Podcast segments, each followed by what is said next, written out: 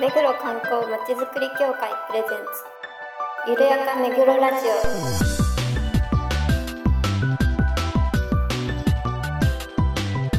オこの番組は目黒に関することをゲストを交えてゆるやかにお届けする観光トークバラエテ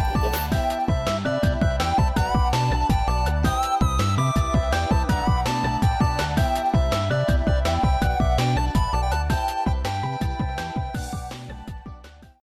皆さんこんにちは目黒観光まちづくり協会事務局長の石田ですこの番組のパーソナリティを担当しますよろしくお願いしますそして番組アシスタントの石倉です皆さんよろしくお願いしますそして事務局の進藤です。よろしくお願いします。そして、はい、えー作家担当井上です。よろしくお願いします。はい今日はポカポカと暖かくてちょっと風も強めですけど、 ね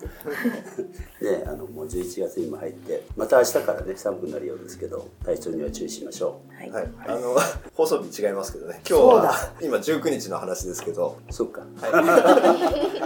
はい失礼しましたえー、まあいいいいやね大丈夫ですはい大丈夫だねでは早速コーナーに行ってみましょうゆるめぐゲストコーナーこのコーナーでは目黒に関係する方をゲストにお招きしていろいろなお話を伺います今回のゲストはエコ祭り目黒2019実行委員会の副実行委員長室井さんと実行委員の石田さんにお越しいただきましたこんにちは、はい、こんにちは。よろしくお願いします。す。今日は大勢でお見えで他に声が出てない3名もいらっしゃいますけれど もまたねあのじっくりお話を伺いたいと思いますそれでは簡単にエコ祭り目黒をご紹介します。エコ祭り目黒は2012年より目黒区内の環境保全団体や事業者、NPO 法人、行政が共同して環境保全活動の発表や啓発を行うため毎年実施されていて昨年は約1400人が来場しました。8回目となる今年は地球の未来を守るため今日から君もエコレンジャーをテーマに地球温暖化防止月間である12月8日に電動ふれあい館電動広場公園で開催されます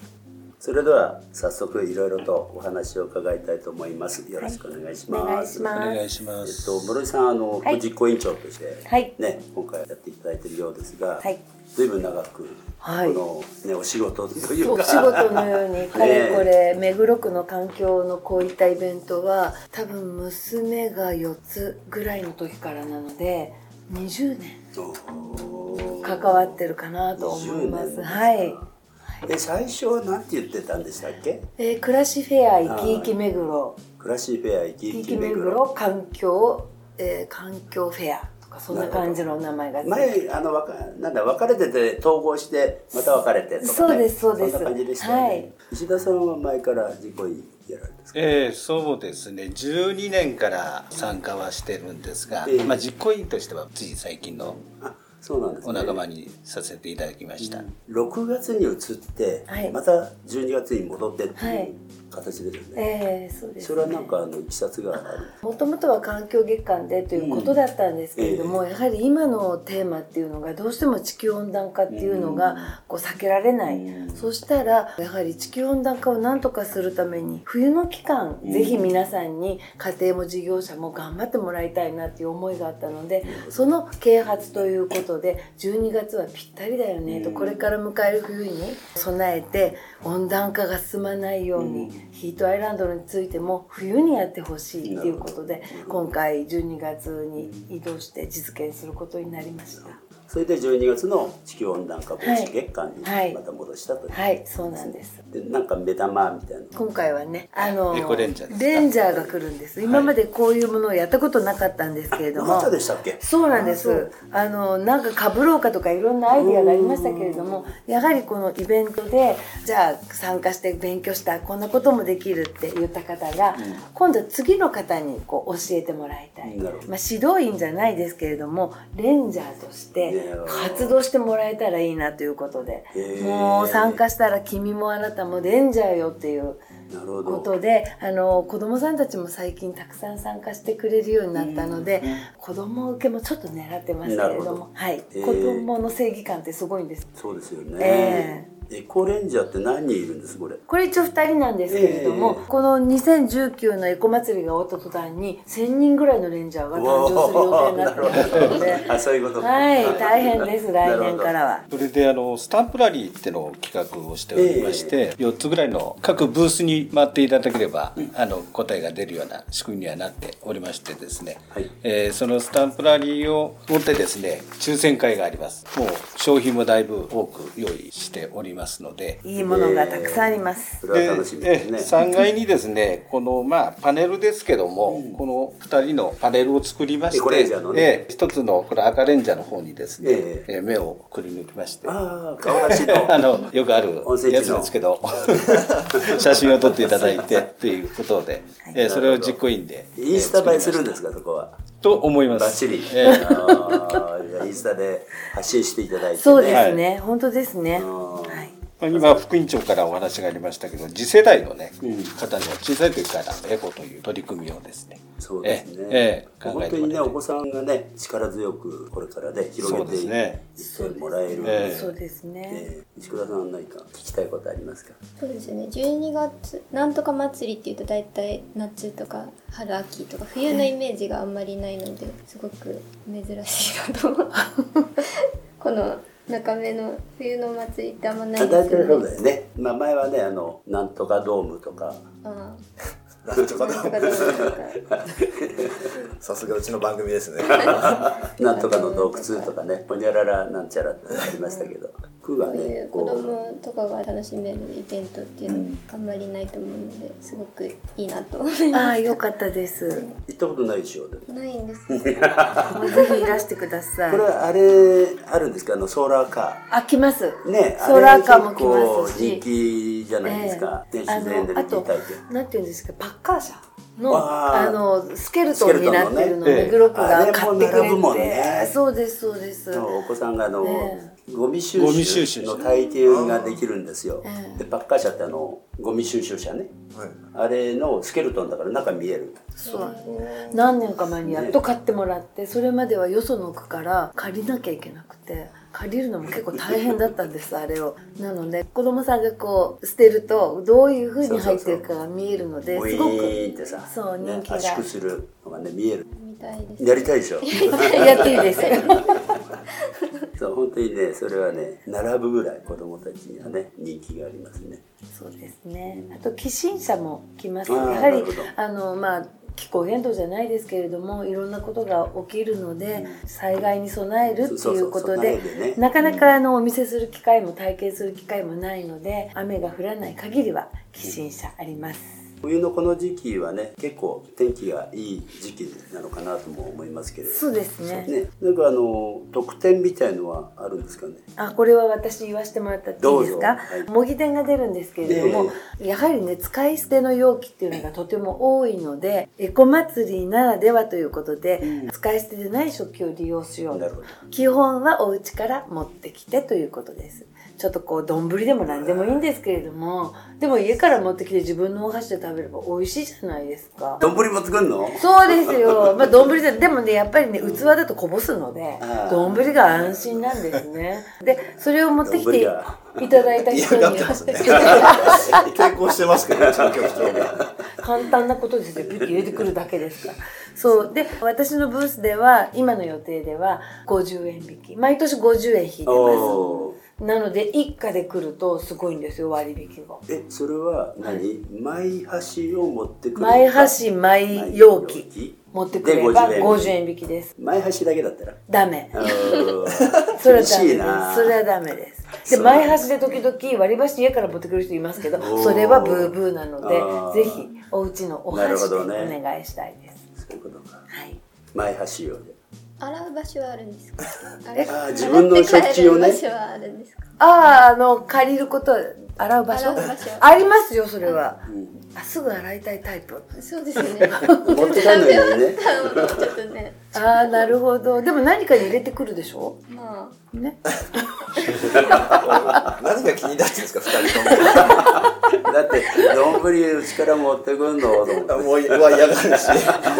洗わないで持って帰りたくないし。だからちょっとこうなんていうのじゃあちょっと器、器をぜひ、えお持ちください、はい、でもその場でね美味しく食べれるのでねその方が。はい、あとはあの野菜がお実は目黒区にも農地がありましてあの目黒の野菜ということでその農地から作られた野菜を少し持ってきてくれます、うんで少やしはりなの少しまあそんなにたくさん、うんでそうだよね農地の数自体が少まあなくて、確かにねあのご存じない方たくさんいるんですよ畑があるのって言われるんですけれども本当に数少ないんですが単に食べるものを作る場所じゃなくって、うん災害が起きた時に土の上があるっていうことはすごく大事なことにもなるしもちろん地球温暖化にもヒートアイランドにも役に立ってくれるので、そのご紹介を兼ねてお野菜もぜひ地産地消でね食べてみてねっていうのがあります他の団体でもお野菜出しますので、うんうんぜひエコバッグ忘れないでくあだあさそいうですね、まあね大根こうやって担いで帰らなきゃいけなくなっちゃうので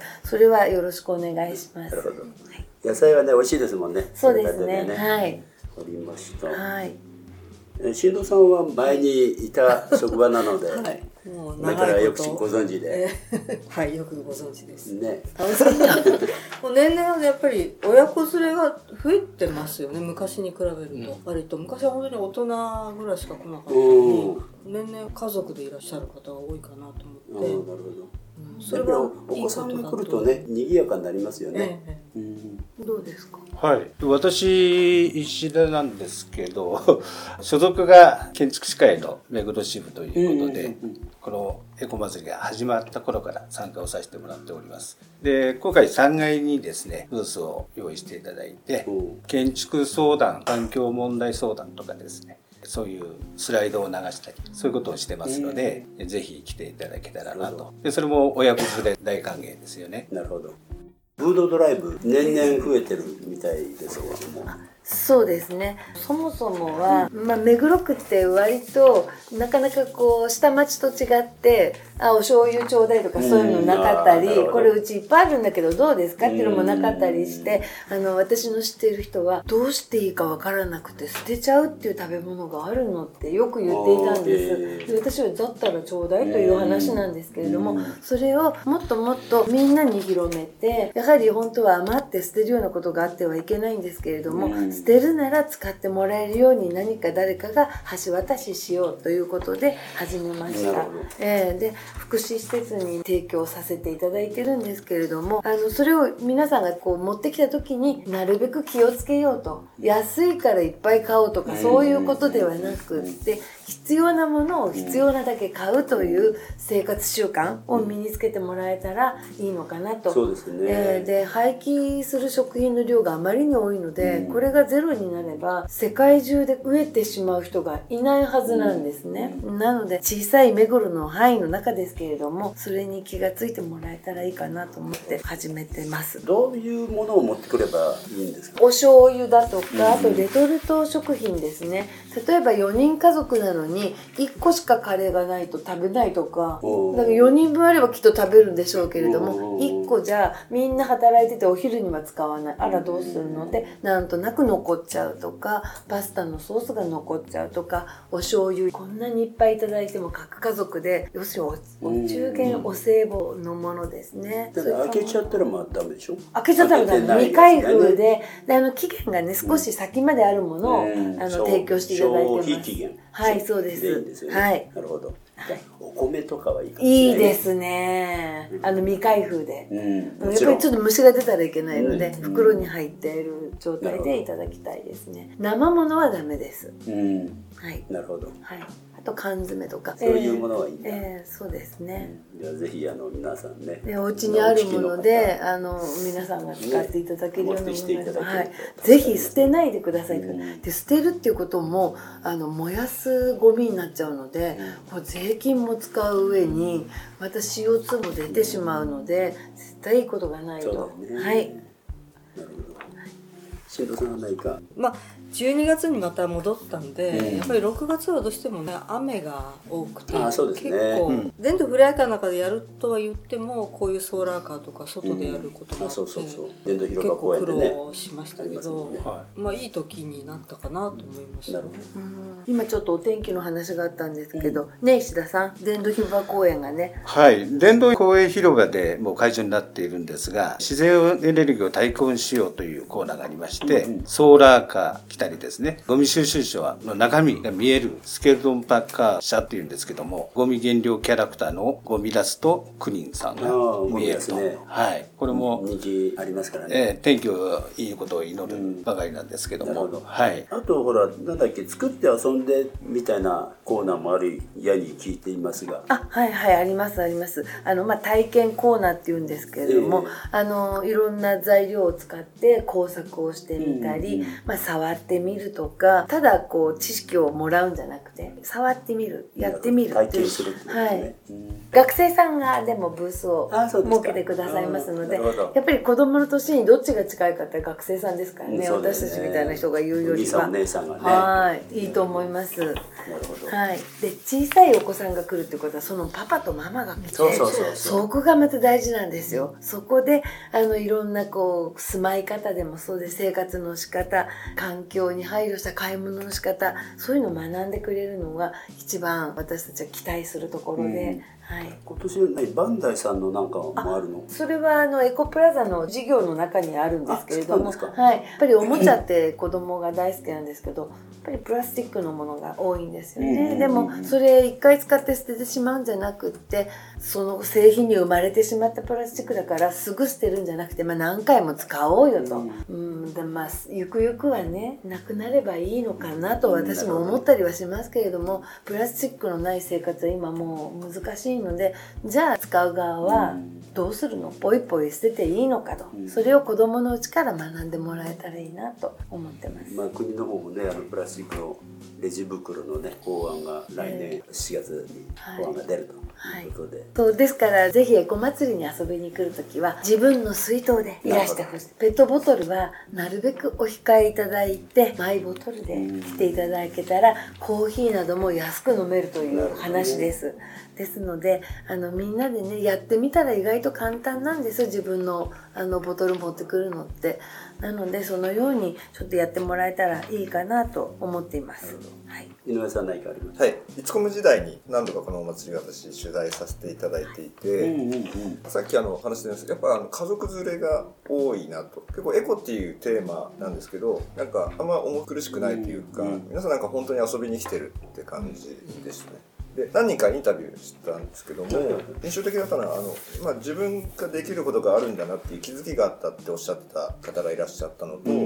あと小さいお子さん連れてるお母さんなんかは、まあ、今理解できなくてもこういう機会に触れさせることが大事だなと思ってますみたいああなるなほどインタビューをやっぱ話り,、したかなうん、やっぱえりあの意識の高い方はね来てくれてますよね、そうですね。うん、え意外とこうみんなワイワイ盛り上がってるような、そうですね。はいえ石倉さんぜひ行きたくなっちゃ ったでもないかえー行きたい行きたい気持ちはだいぶだいぶ上がってきただいぶ上がってますけど3割ぐらいいやもっとあの7割ぐらいですあな すごいね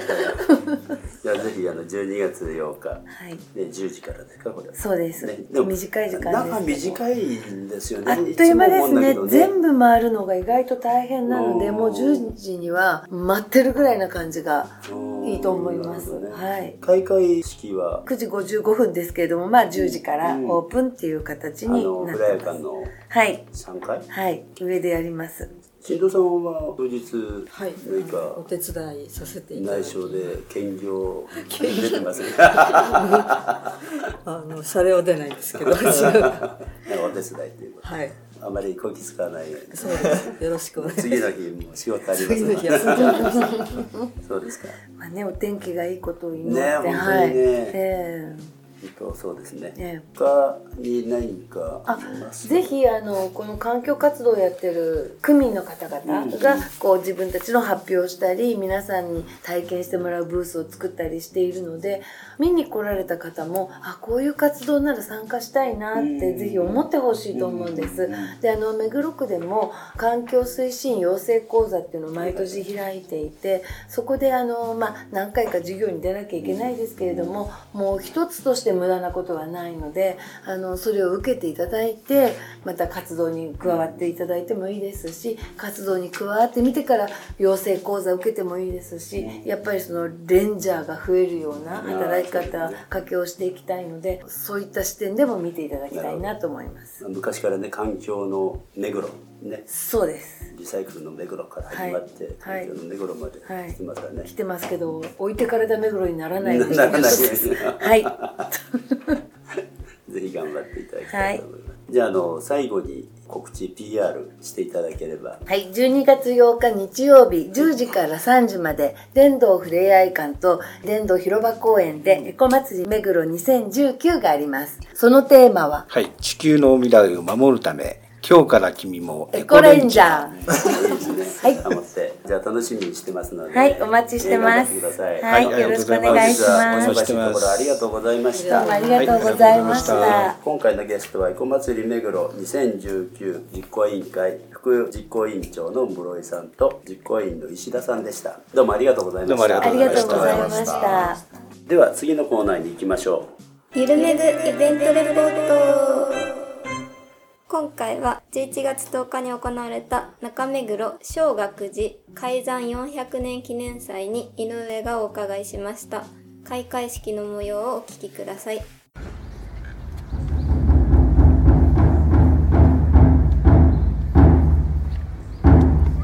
えー今岸五人道の扉が徐々に開かれていきます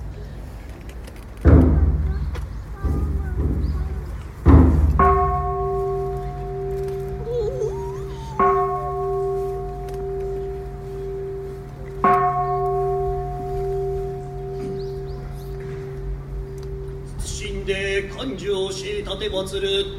南仏南法南相南本市釈迦部二仏南無一条妙法蓮華経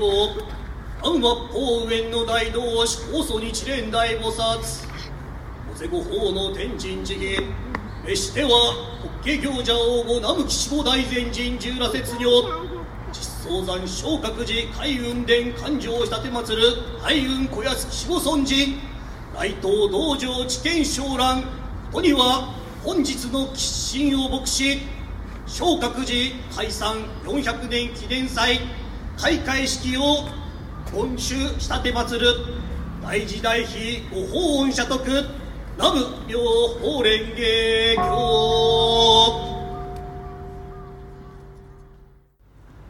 えー本日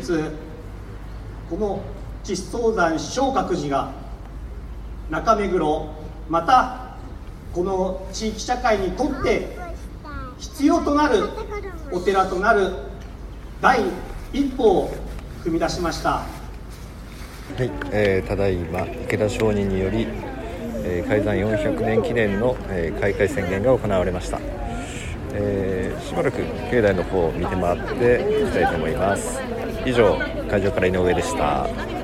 う。で、なかなか厳かなはい形で始まって、まあ、かなりの、ね、人もいらしてたようですけれども、そうどでんすねな様子でしたはいまあ、400年っていうことで、かなりやっぱ大掛かりにいろんな企画をされていてあとはその岸母神堂ってあの今回を機に改修されたお堂の前にステージが設けられて、そこであのダンスとかいろんな宗派のお経ライブでやるお経ライブであるとか、まあ、いろんな催しが行われました。でいろんな宗派のお経ライブってなかなかこれはですねイメージ僕もちょっとがあの言ってないんですけど、うん天台宗とか真言宗ん一連宗によるライブ、独特のリズムに合わせたお経でなんかこう迫力があるとかっていう、あのそれぞれ違うお経をね同じ場所でやるっていうのはなかなか経験できないですよね。でなんか音の中とか全部入れまして、うんうんかなり柱も大きいですし、なんかやっぱちょっと空気が違うというか400年だもんね。で、ご祈祷を、まあ、通常あの、お布施って必要なんですけども、今回あの、特別にお布施なしでやっていただけるということで、開会宣言されて、池田住職にご祈祷をしてもらってきまして、うんこれもまた、それで顔がなんとなく変わってないよねが落ちたよう な、なんかあの改垢抜心しけまししたたかけとど思もったんだよねいろんなこう、汚れを、そうだよなやめてもらってもいいです かで、お話であったのが、その、一練習のそのご祈祷できる資格というか、方っていうのは限られていて、あの、日本の三大荒行と言われる一つの荒行をクリアしないと、その伝授されないというお話で、確かじゃないですか、100日間、水をかぶる、お経を読むっていうのをひたすらやると。睡眠100時日間間ずっと睡眠時間2時間、食事はあの水みたいなおかゆを1日2回とそれをもうずっと延々やりきるとご祈祷ができるようになるとなのでとってもまあ貴重というか、それはなかなかなり手どうかもねなっちゃうんじゃないかな本当ですよね命がけだもんね命がけですねなので結構お若い住職の方なんですけど、いずれちょっとぜひあゲストにそうですね来ていただいて、いろいろお話を伺いたいなとそうですねであとその回収された岸母神堂の古木を使ったお守りを先着500名だったかないただけるということで僕もちょっといただいてきましたそれじゃああの井上さんのザックにつ けてなんでですかいやいやいや含みが今ありましたねそうだね、あのありがたいありがたいそうですね貴重なもなのかなだかこねういうのはないですね。うんそうですね素朴な感じインスタであげあげあげようかインスタではい、そうですねまあ、あの気軽に来てほしいというような話でしたのであの皆さんぜひあの行っていただければでそう、えっと岸母神ってもともと鬼だったのがあの改心して神様になったっていうお話なんですけどその岸母神堂のご会長が毎月18日と言ってたような気がします、すいませんあの確かじゃないんですけどあのお調べいただいて、 そうだねあのせっかくなので参拝に行っていただければなと思います、なるほどありがとうございました今日はあの中目黒小学寺開山400年記念祭にダーの井上が体験してきましたのでそのご報告をさせていただきました、ありがとうございました、えー今日はあの、えー、小祭り目黒2019のね皆さんにおいでいただきましたけれども新藤さん は前から関わってらしたまあ私もそうですけどあのイコラを目黒イコ祭りどうですかあ去年はエコ祭りまでやったんでしたっけあ、やりました。はい。そうですねええでまあ、さっきもから言ってるように親子連れが多くて、やっぱり井上さんも言ってたけど30代ぐらいの親の方たちがすごい真面目なんですよ、やっぱりそうやって子供に教えたりとかすごく真面目に捉えてくれるのでとってもいい形になったなって去年は感じましたので今年もそうであったらいいなとそうですね、思いますね。去年はね確か6月だあっそうですたねんで去す年ね6月今年は12月の地球温暖化月間に戻ったということですけれども石倉さんお話聞いててどうでしたあのースケルトンのパンカーシャみたいなって思いました。乗り物好きなの 前のあの白バイといいあの確あかに。そうだよね白バイもねそうまたがってあ私幼稚格園の好つけてたもん格好つけてない。 普段普段なかなか上がらないテンション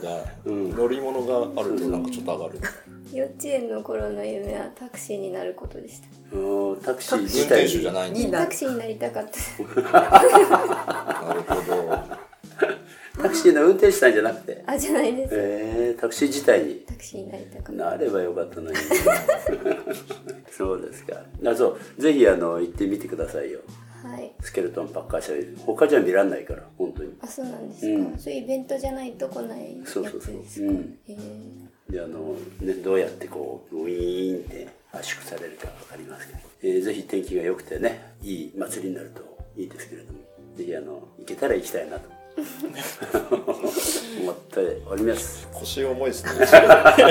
みんなぜしひてぜひ前橋と前前丼を前丼ぶりマイ水筒あ水前筒もそう前ボトルマイボトルとエコバッグとちょっと荷物をちょっと荷物多いですねまあとりあえず新藤さんは行ってますんでそうだよね、はいえ千田さんどこでや何やるのなんか子供縁日っていうのがあるとー思うんですけどそこでお手伝いって言われてるのでこのあ子供エコ広場かあこっちだええここに万華鏡作りそういう難しいもの作るかどうかわかんないですけど、まあ、お手伝いなのであ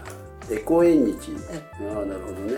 そういうところにいますから皆さんいらしたら読んでください、ね聞いてる方もファンがいるかもしれませんからということで12月8日10時から15時に「えー、コンバツリンめぐる2019」が開催されますのでぜひ皆さんおいでくださいよろしくお願いします